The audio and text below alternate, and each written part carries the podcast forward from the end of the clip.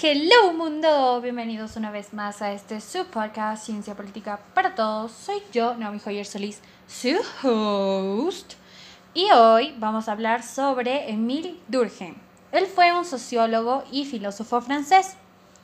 Estableció formalmente la sociología como una disciplina académica y fue uno de los principales padres de la misma sociología.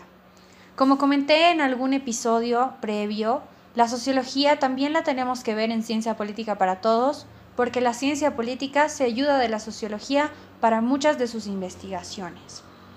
Entonces, ¿cuál fue una de las ideas centrales de Emil Durkheim? Una de ellas fue la división del trabajo, donde nos explica cómo se relaciona una persona con su comunidad, basándose en la solidaridad que existe dentro de esta.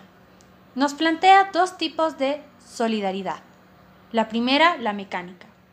Nos dice que esta es aquella que se produce en sociedades con poca o ninguna división de trabajo, en las cuales las funciones suelen ser las mismas para todas las personas, independientemente de su estado o condición social.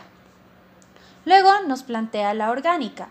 Nos dice que ésta se produce en sociedades que presentan una marcada división de trabajo. Como tal, es característica de sociedades modernas capitalistas donde los individuos se especializan en distintas tareas y conocimientos, en lo cual genera una red de interdependencias donde todas las personas necesitan de los servicios o conocimientos de otras.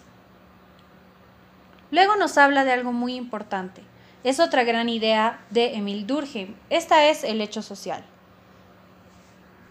Nos dice que el hecho social son todas las formas de actuar, sentir y pensar que son externas y que se le imponen a un individuo de forma coercitiva. Con esa premisa nos explica que la sociedad es la que forma a un individuo y no al revés. Es importante tocar este segundo tema porque uno, ya hemos tocado la división de trabajos, según Emil Durkheim, y segundo, el hecho social. Es un gran concepto, dado que nos habla de que esta misma sociedad es la que nos moldea. Es decir, la sociedad nos va a poner nuestros criterios, nuestras ideas y es la que nos va a generar también en cierta forma nuestros paradigmas. Como ya lo dije antes, si te gustaría que profundice mucho más en Emil Durkheim, en alguna obra o en algún autor en específico, déjamelo saber. Eso fue todo por el episodio de hoy. Que estés muy bien. Bendiciones. Chao, chao.